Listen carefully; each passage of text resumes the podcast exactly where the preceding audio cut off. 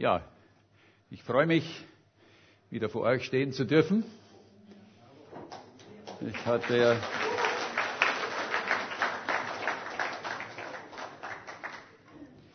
wie einige wissen, hatte ich eine, vor einigen Wochen eine schwere Operation, aber sie ist gut verlaufen und äh, die ersten Wochen waren etwas schwierig von den Schmerzen her, aber jetzt geht es wieder.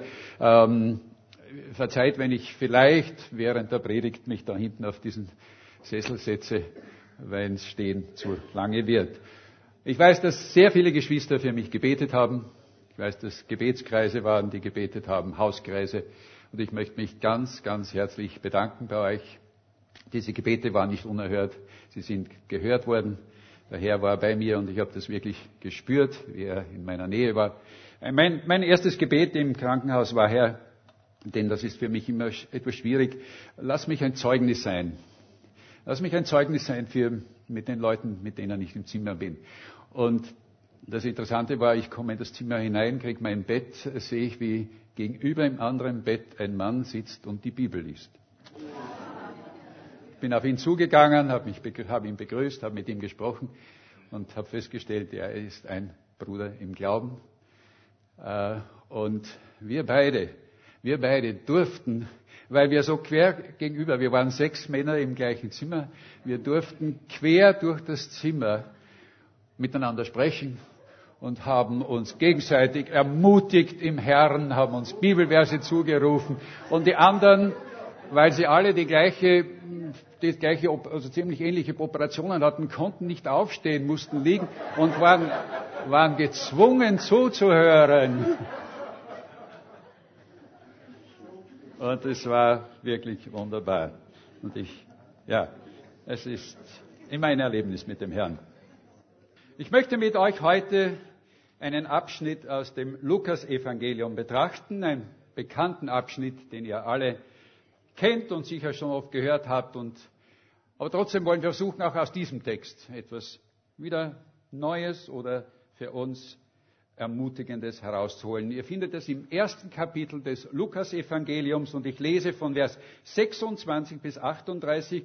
Es ist die Ankündigung der Geburt Jesu an Maria. Im sechsten Monat wurde der Engel Gabriel von Gott in eine Stadt in Galiläa gesandt, die Nazareth heißt, zu einer Jungfrau, die war mit einem Mann mit Namen Josef vom Hause Davids verlobt und diese Jungfrau hieß Maria. Und der Engel trat bei ihr ein und sprach, Sei gegrüßt, du Begnadete, der Herr ist mit dir.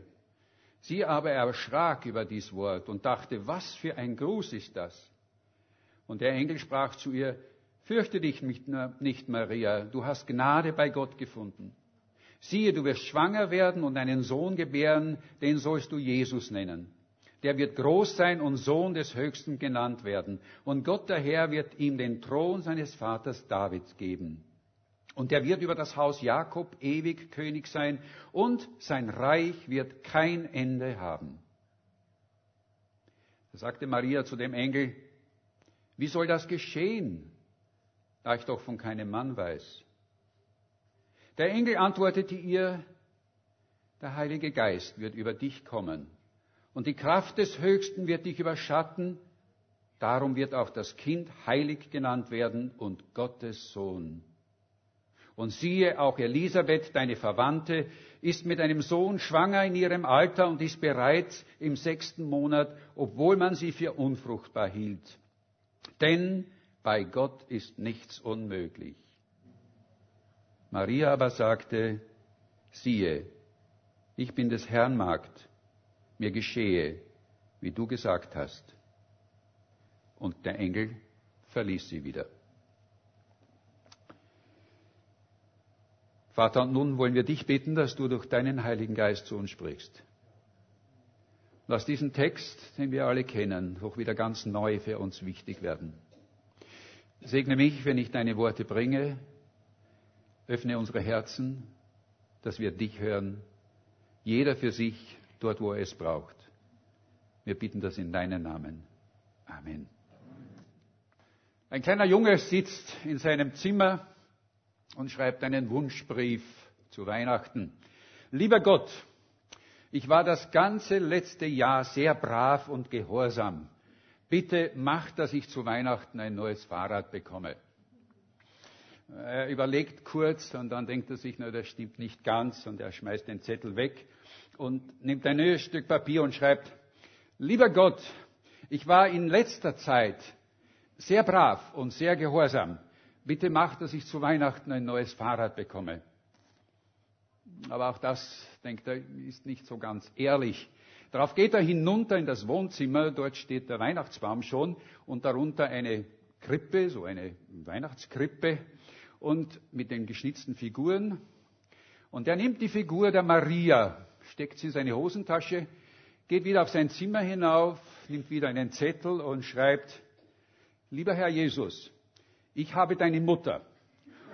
Und wenn du sie jemals wiedersehen willst, dann mach bitte, dass ich zu Weihnachten ein Fahrrad bekomme.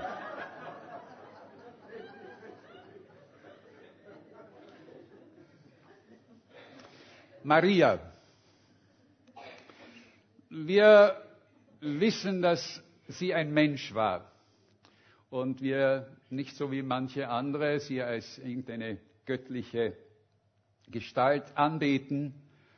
Und doch wissen wir, dass auch Maria als Mensch, obwohl sie den Sohn Gottes geboren hatte und tragen durfte, Erlösung brauchte. Sie brauchte ihren eigenen Sohn und sie brauchte auch die Vergebung von ihrem eigenen Sohn.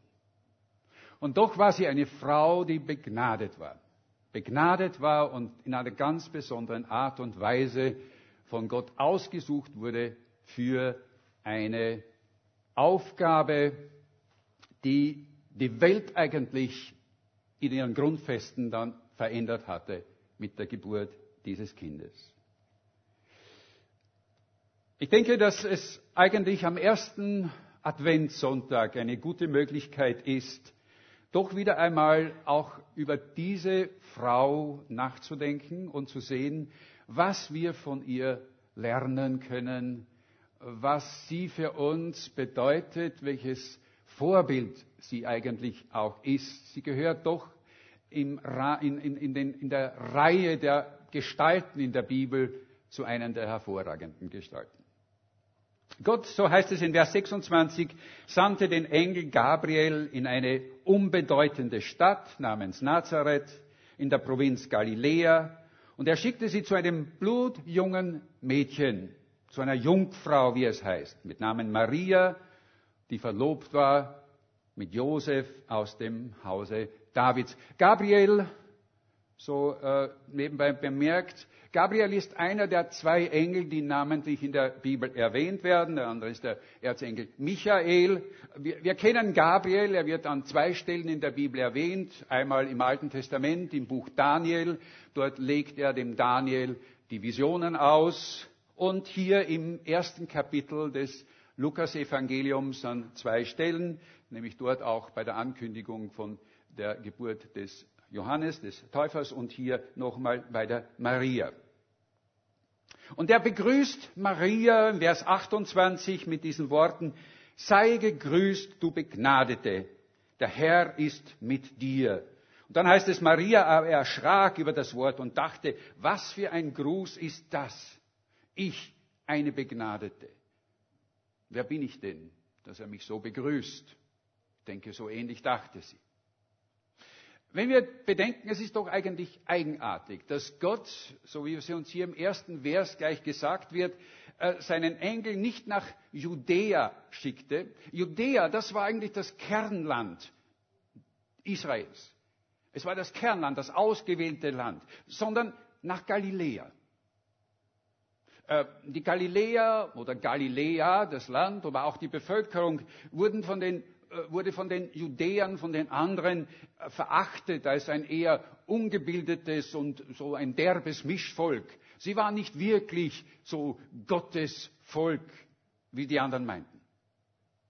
Gott wählte auch nicht Jerusalem, diese prächtige Stadt, sondern er nahm eine unbedeutende Provinzstadt mit Namen Nazareth. Gott ignorierte auch den Tempel.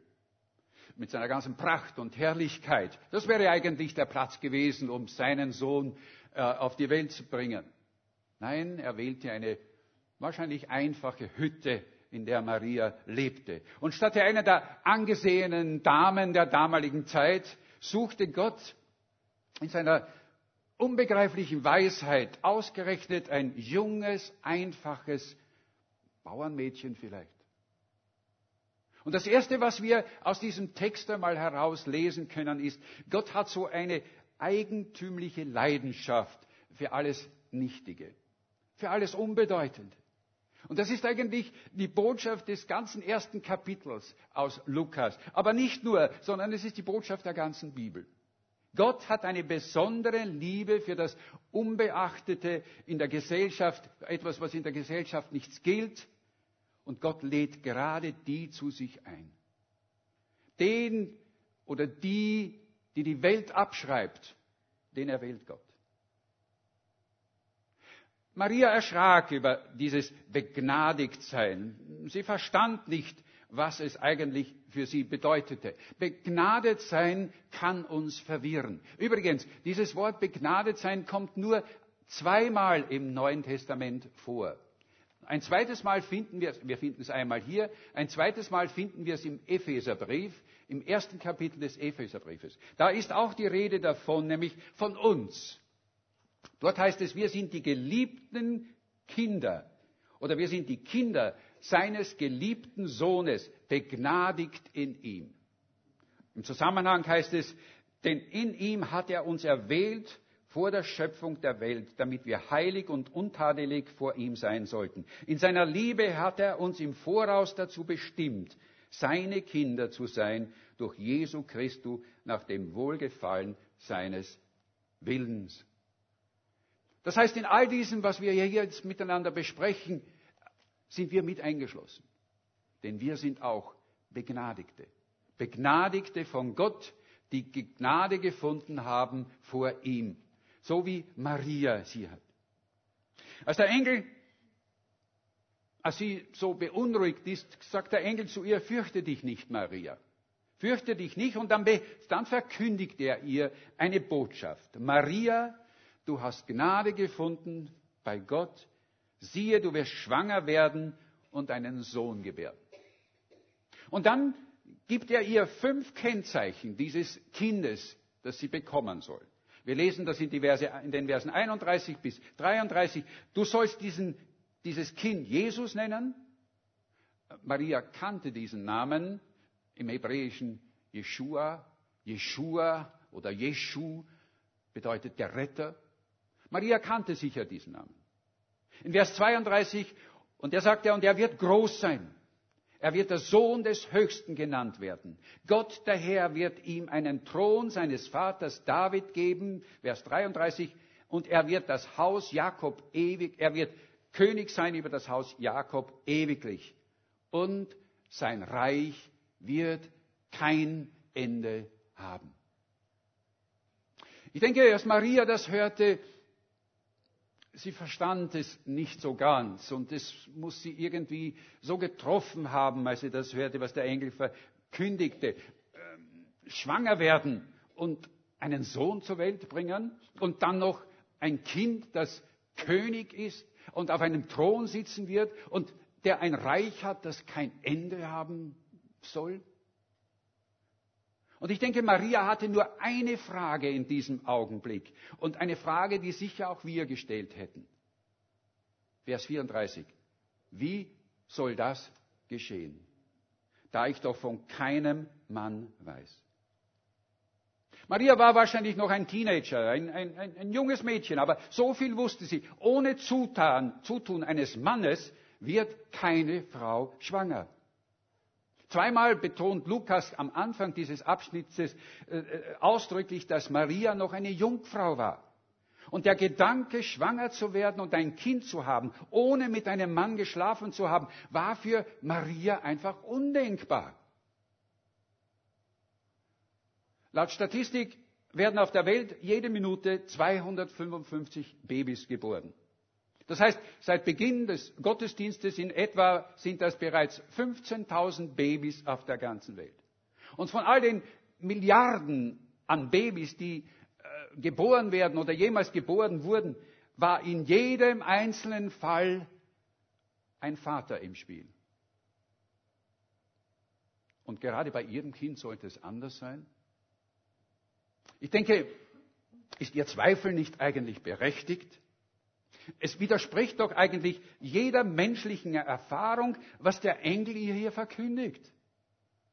Und als der Engel auf ihre biologische Frage antwortet, wie soll, wie soll das geschehen, antwortet er in Vers 35 durch den Heiligen Geist. Aber ich denke, auch das änderte nicht, zunächst nicht sehr viel daran, äh, an Marias Verständnis. Es wollte einfach nicht in ihren Kopf hineingehen, was dieser Engel ihr hier sagte. Und die Frage ist, ist es nicht bei uns auch so ähnlich?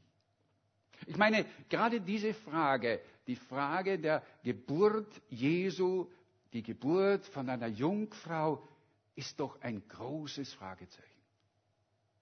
Der irische Professor und Schriftsteller C.S. Lewis, Lewis, den viele sicher von Büchern kennen, der erzählte einmal, wie er zusammen mit einigen seiner Professoren, Kollegen, er war ja Professor an der Universität in Oxford, äh, wie er mit ihnen zusammen saß bei einem offenen, also ein offenes Fenster, es war zu Weihnachten und sie hörten auf der Straße äh, Kinder ein, dieses bekannte englische Weihnachtslied singen. Hark, die Hired Angels sing. Ähm, wir hören es auf Deutsch auch. Hört die Engel singen. Ähm, Im englischen Text heißt es dann, Christ by highest heaven adored, Christ the everlasting Lord, late in time behold him come, offspring of a virgin's womb. Auf Englisch hört die Engel singen, Christ vom hohen Himmelsthron, Christ, der ewig Vaters Sohn, sieht, er kommt als Kindlein bloß, Frucht aus einer Jungfrau Schoß. Und als einer seiner Universitätskollegen dann zu ihm sagte und lächelte und sagte, naja, ist es nicht gut, dass, äh, dass wir es heute besser wissen, dass wir es heute eigentlich besser wissen, worauf äh, C.S. Lewis zu ihm sagte, und, was, was meinen Sie damit? Ja, sagt er, dass eine, dass eine Jungfrau ohne, ohne Beitun eines Mannes kein Kind bekommen kann. Worauf C.S. Lewis kurz überlegte und dann sagte, und meinen Sie nicht, dass die das damals auch schon wussten? Marias Reaktion auf diese unglaubliche Ankündigung des Engels ist im Grunde genommen, denke ich, so überraschend, erfrischend und ehrlich. Und das ist so wichtig, denn wenn es nicht so wäre, wenn das so eine glatte Sache wäre, dass sie sofort sagt, na sicher, das weiß ich ja, dann wäre es nicht echt. Dann wäre dieser Bericht nicht echt. Lukas hat es absichtlich so genau geschildert, diese Zweifel, die Maria hier hat. Denn auch wir, wenn wir ganz ehrlich sind, müssen wir zugeben, dass unser rationales Verständnis uns oft sehr große Schwierigkeiten macht für das, was wir im Glauben annehmen sollen. Ohne Zweifel. Und dann hören wir auch noch oft, ja, Zweifel? Zweifel darfst du nicht haben. Wenn du Glauben hast, dann musst du das glauben. Aber unser menschliches Verstehen ist oft wie eine Barriere. Es ist eine Barriere für unseren Glauben und das ist ganz natürlich. Und das ist so wunderbar, dass wir zweifeln dürfen. Und trotzdem ist gerade diese Frage der Jungfrauengeburt so eine entscheidende Frage in unserem Glaubensleben. Der schottische Theologe Gordon MacLeod schreibt dazu Folgendes. Er sagt, diese Geschichte von der Geburt Jesu von einer Jungfrau steht am Anfang des Evangeliums. Sie steht am Anfang des Evangeliums und wie ein Wächter. Und wir tun gut daran, nicht an ihn vorbeizugehen und einfach zu sagen, nicht so wichtig. Denn wenn wir daran vorbeigehen, dann folgen darauf weitere Wunder, die in gleicher Reihenfolge sind, wie die Auferstehung und wie die Wiederkunft Jesu. Und wenn du das eine leugnest und nicht glaubst, dann macht es keinen Sinn, an den anderen beiden weiterzugehen. Und ich denke, da steht so viel Wahrheit drinnen. Und doch denke ich, ist es gut, dass wir auch diese Frage oder überhaupt diese Fragen hinterfragen dürfen. Es ist falsch zu meinen, Glaube, der Dinge hinterfragt, der vielleicht auch seine Zweifel hat, sei kein wirklicher Glaube. Seht ihr, das Verblüffende an dieser Geschichte ist, dass der Engel Gabriel Maria nicht tadelt wegen ihrer Frage. Wie soll das geschehen? Er erwartet nicht von ihr und Gott erwartet auch nicht von uns, dass wie wir hirnlose äh, Wesen so überhaupt alles sofort glauben. Nein, nein. Gott erlaubt uns, dass wir auch Dinge in Frage stellen. Und er gibt ihr dann auch eine Erklärung. Er gibt Maria eine Erklärung. Vers 35, er sagt, der Heilige Geist wird über dich kommen und die Kraft des Höchstens wird dich überschatten. Darum wird auch das Kind heilig genannt werden und Gottes Sohn sein. Und dann fügt er diesen wichtigen Satz hinzu. Denn bei Gott ist nichts unmöglich. Und als Erinnerung, als Beweis dafür, das, was er hier sagt, erinnert er Maria auch an ihre Verwandte, wahrscheinlich war es ihre Cousine, die Bibel sagt nichts Genaues über das Verwandtschaftsverhältnis zu Elisabeth. Diese Frau, von der wir wissen, dass sie im, im hohen Alter, nachdem sie ihr ganzes Leben als unfruchtbar galt, auch schwanger war und noch ein Kind erwartete und bereits im sechsten Monat war. Und Maria? Und jetzt wird spannend.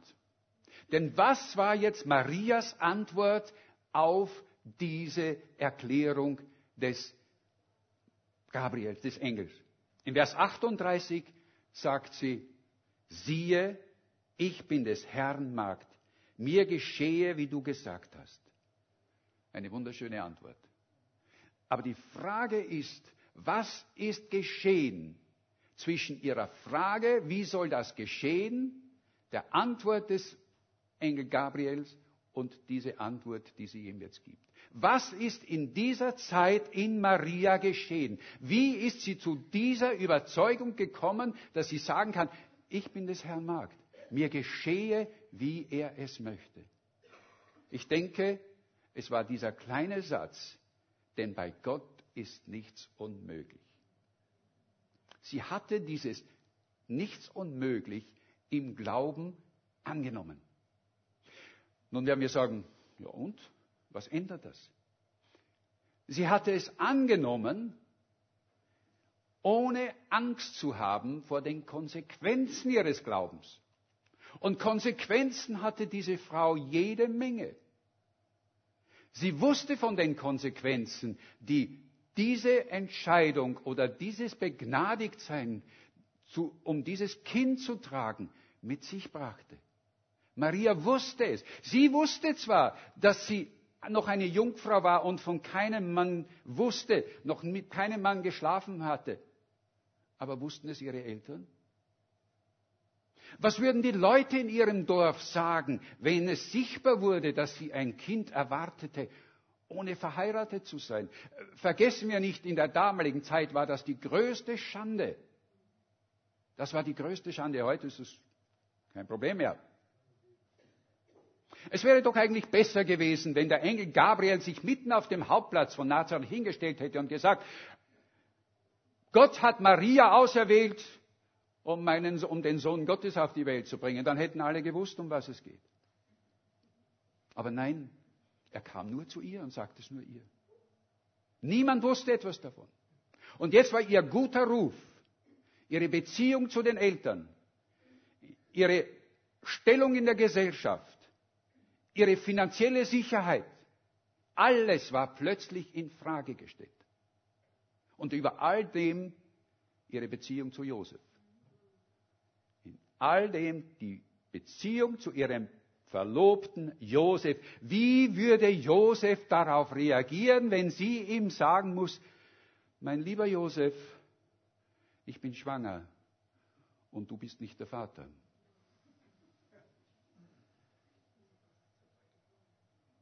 Sie wollten ja bald heiraten. Wir wissen, dass die Verlobungszeit in der damaligen Zeit ungefähr ein Jahr dauerte. Maria freute sich wahrscheinlich schon auf diese Hochzeit. Vielleicht hatte sie ihr Hochzeitskleid schon fertig. Äh, sie träumte von der Zeit, von der Zeit, wenn sie mit ihrem Josef zusammen sein würde. Sie träumte vielleicht von einem kleinen Häuschen. Es wäre nichts Großes gewesen. Sie waren finanziell nicht gerade sehr begütert. Er war ein Zimmermann, er war ein Tischler, aber er war ein fleißiger Mann und sie, sie träumte davon, wir würden ein schönes Leben haben. Und sie träumte auch, dass sie viele Kinder haben würden. Und wie viele junge Menschen von der Hochzeit hatte sie Pläne. Und jetzt? Alle ihre Pläne würden sich jetzt in Träume auflösen.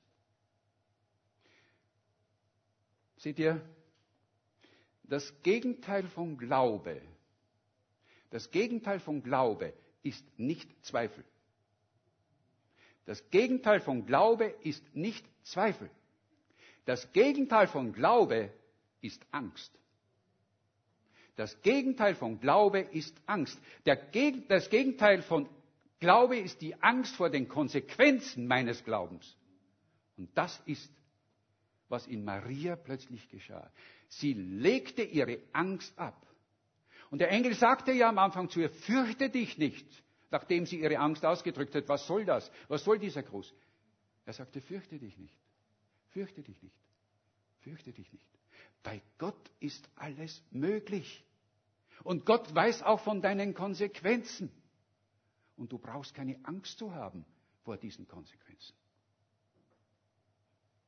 Charles Bondin äh, war ein bekannter französischer Drahtseilkünstler. Am 30. Juni 1859 ließ er ein Drahtseil über die Niagarafälle spannen. An der Grenze zu den USA und Kanada sind diese Niagara-Fälle ein gewaltiges Schauspiel, Naturschauspiel.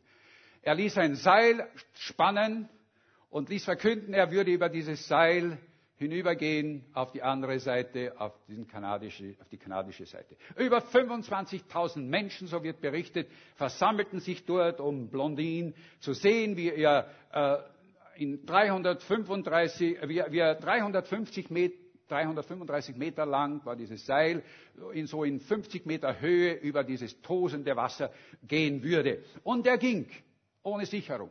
Er ging in eine Richtung und er ging in die andere Richtung zurück. Und dann nahm er eine Schiebkarre, eine Scheibtruhe. Und er ging mit dieser Scheibtruhe über das Seil hinüber und kam wieder zurück. Und dann setzte er einen Sack Kartoffeln in diese äh, Scheibtruhe hinein und ging wieder hinüber und wieder zurück. Und dann rief er in die Menge und er fragte einen Mann, einer dieser prominenten Männer, die da in der ersten Reihe standen, glauben Sie, dass ich auch einen Menschen, eine Person in dieser Schiebkarre über das Seil hinüberbringen kann und wieder zurück. Und der Mann sagte, na sicher, freilich, Sie können, Sie sind der beste Drahtseilkünstler der Welt. Ich glaube es. Daraufhin fragte Blondin, okay, dann setzen Sie sich doch in diese Schiebkarre hinein. Und dann heißt es, da verschwand dieser Mann stillschweigend in der Menge. Seht ihr, das Problem dieses Mannes war nicht der Zweifel, dass Blondin das nicht schaffen würde. Nein, sein, sein Problem war die Angst. Es war die Angst. Das Problem des Mannes war, dass, er, dass es ihm an Mut fehlte und dass er selbst an seinen Mut zweifelte die Kontrolle über sein Leben aufzugeben. Die Kontrolle aufzugeben. Warum klammern wir uns oft so an Dinge? Warum klammern wir uns so an materielle Dinge? An Dinge, die äh, vielleicht Gott sagt, lass los. Warum klammern wir uns daran? Warum haben wir so viel Angst davor, dass eine Entscheidung, die Gott von uns verlangt, Konsequenzen haben könnte? Ich habe euch von meinem Erlebnis erzählt, das ist für mich ein Problem, dass ich vor fremden Leuten einfach so meinen Glauben immer wieder sage. Warum? Es hat etwas mit unserer Angst zu tun, dass wir etwas von unserem Selbstwertgefühl, von unserer eigenen Persönlichkeit, von unseren eigenen Sicherheiten, Sicherheiten auch abgeben müssten. Es ist die Angst um unsere Zukunft, unsere Pläne, unsere Träume, die uns hindern, zu Gottes Wort, zu Gottes Wort, das er zu uns spricht, ein wirkliches Ja zu sagen. Das Gegenteil von Glaube ist die Angst, zu kurz zu kommen. Und was für ein Vorbild an Glaube und Gehorsam ist doch Maria. Maria war bereit, diesen Ruf Gottes anzunehmen mit allen Konsequenzen, die, auf sie zusammen, die, die damit zusammenhängen. Sie war bereit, ihre eigenen Pläne und die Kontrolle über ihr eigenes Leben unter die Gnade Gottes zu stellen. Sie war bereit, Gott zu vertrauen, zu vertrauen, er würde für sie sorgen.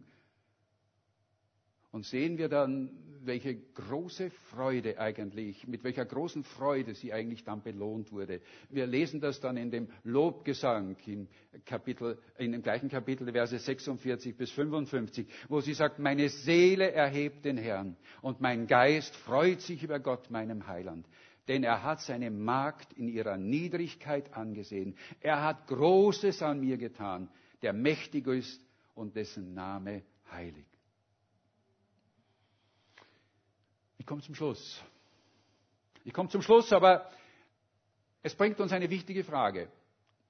Denn jeder von uns ist ein wenig wie Maria.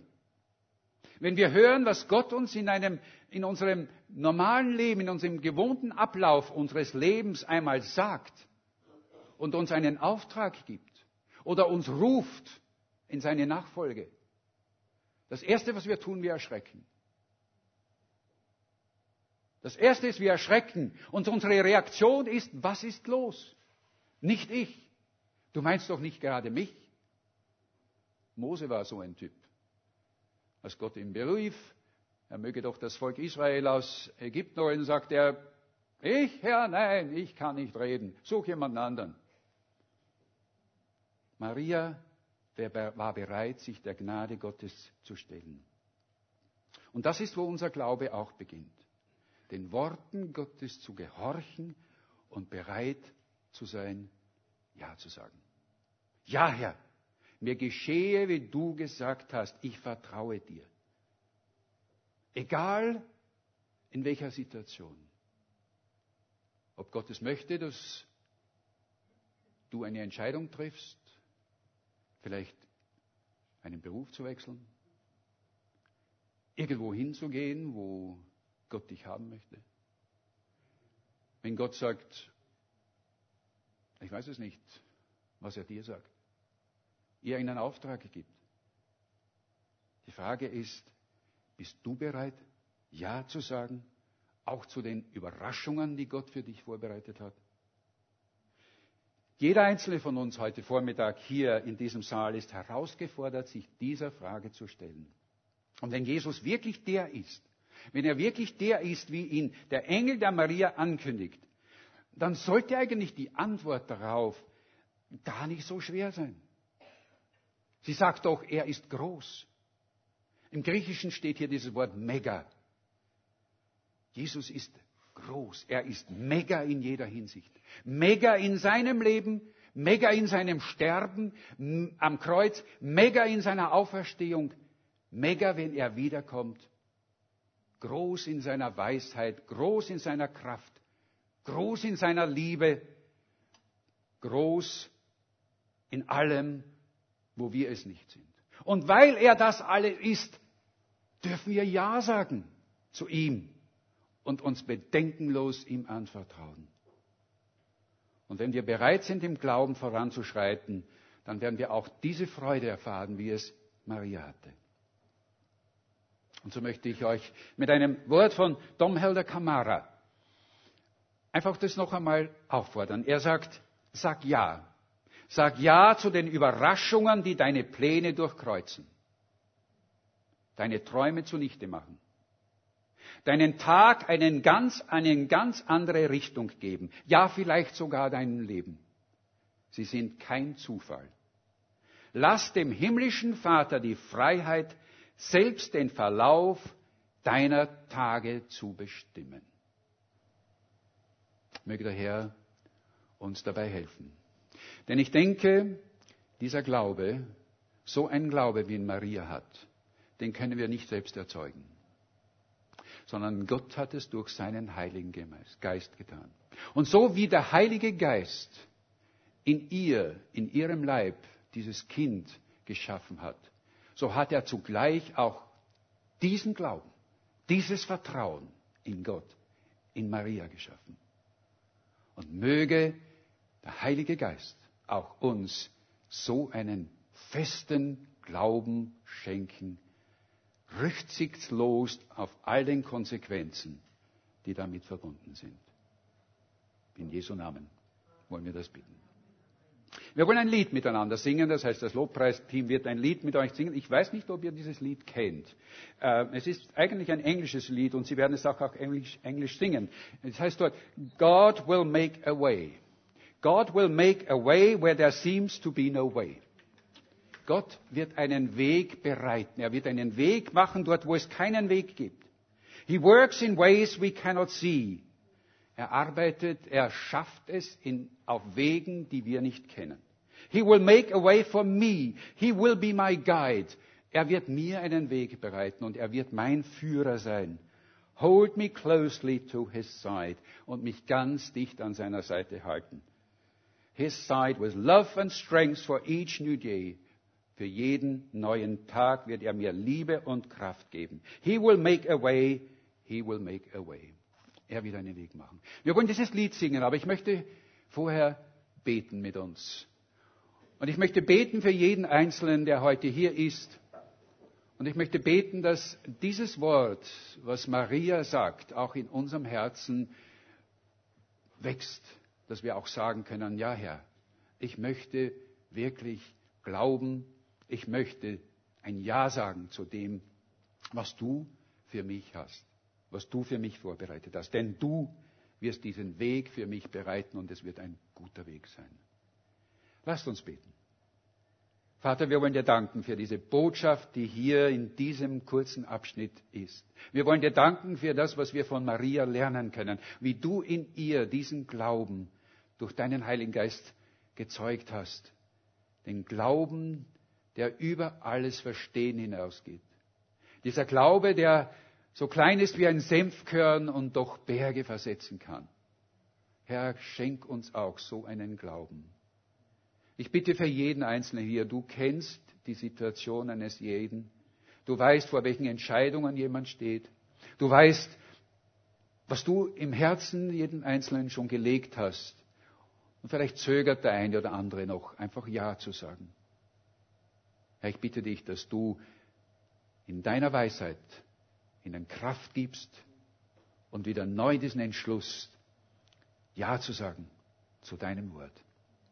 Wir bitten das in deinen Namen. Amen.